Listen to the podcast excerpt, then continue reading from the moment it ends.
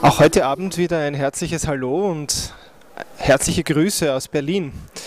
Patrick und ich stehen hier an einem Ort, an dem normalerweise die großen Stars von vielen, vielen Fotografen abgelichtet werden. Dem Ort, wo die Fotocalls stattfinden. Im Wettbewerb wurden heute insgesamt drei Filme gezeigt.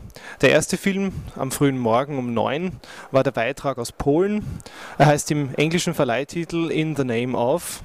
Die sehr überraschend ausgewogen erzählte und ohne große Klischees auskommende Geschichte eines katholischen Priesters, der durch die Erlebnisse mit äh, den Jugendlichen, mit denen er arbeitet, äh, damit konfrontiert wird, dass er seine eigene Homosexualität nicht aufgearbeitet hat.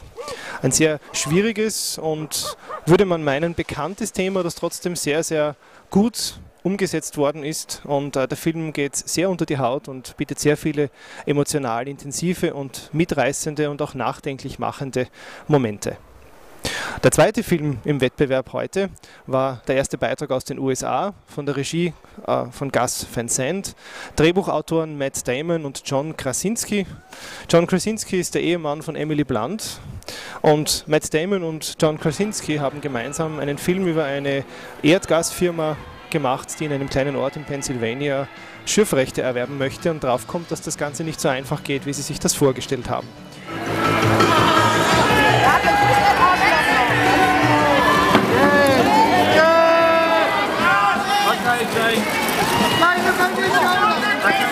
Ein durchaus gelungener, aber nicht besonders herausragender oder besonderer Film, klassisches Hollywood-Kino mit guten Darstellern, aber der geht auf keinen Fall so unter die Haut wie der dritte Film des heutigen Tages.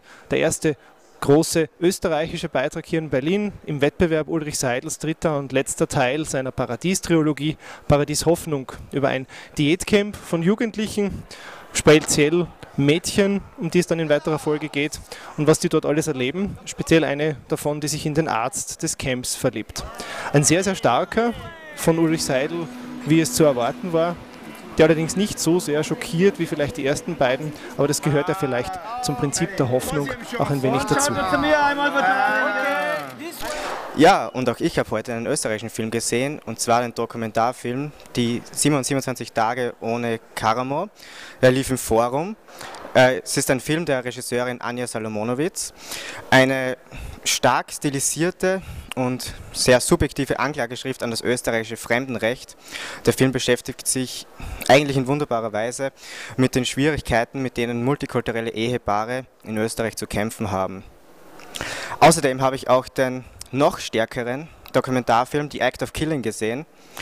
Der Hintergrund des Films ist die eine, ein Militärputsch in Indonesien 1965, beziehungsweise reiste jetzt der Regisseur Joshua Oppenheimer nach Indonesien. Was er vorfand, waren die Täter von damals, die voller Stolz als Helden dort gefeiert werden.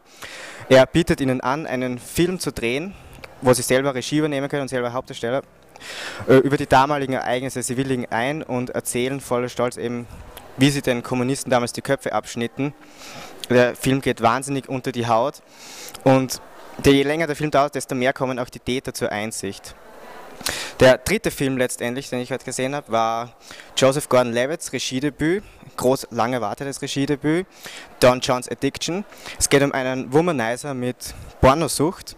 Er schleppt zwar jedes Wochenende eine neue Frau ab, aber letztendlich findet er nur in den Pornos Befriedigung. Der Film weist wahnsinnig viel Situationskomik auf, aber dennoch hat er auch eine gewisse einen Soap-Opera-Stil, der etwas holprig wirkt. Dennoch gelungenes Regiedebüt mit zwei starken weiblichen Hauptdarstellerinnen, Scarlett Johansson und Julianne Moore. Ja, und wir werden uns heute auch noch einiges ansehen. Markus versteckt sich noch zu Lebend Miserabel und auch ich werde mir noch zwei Panoramafilme ansehen. Unter anderem einen mit Sam Rockwell und William H. Macy.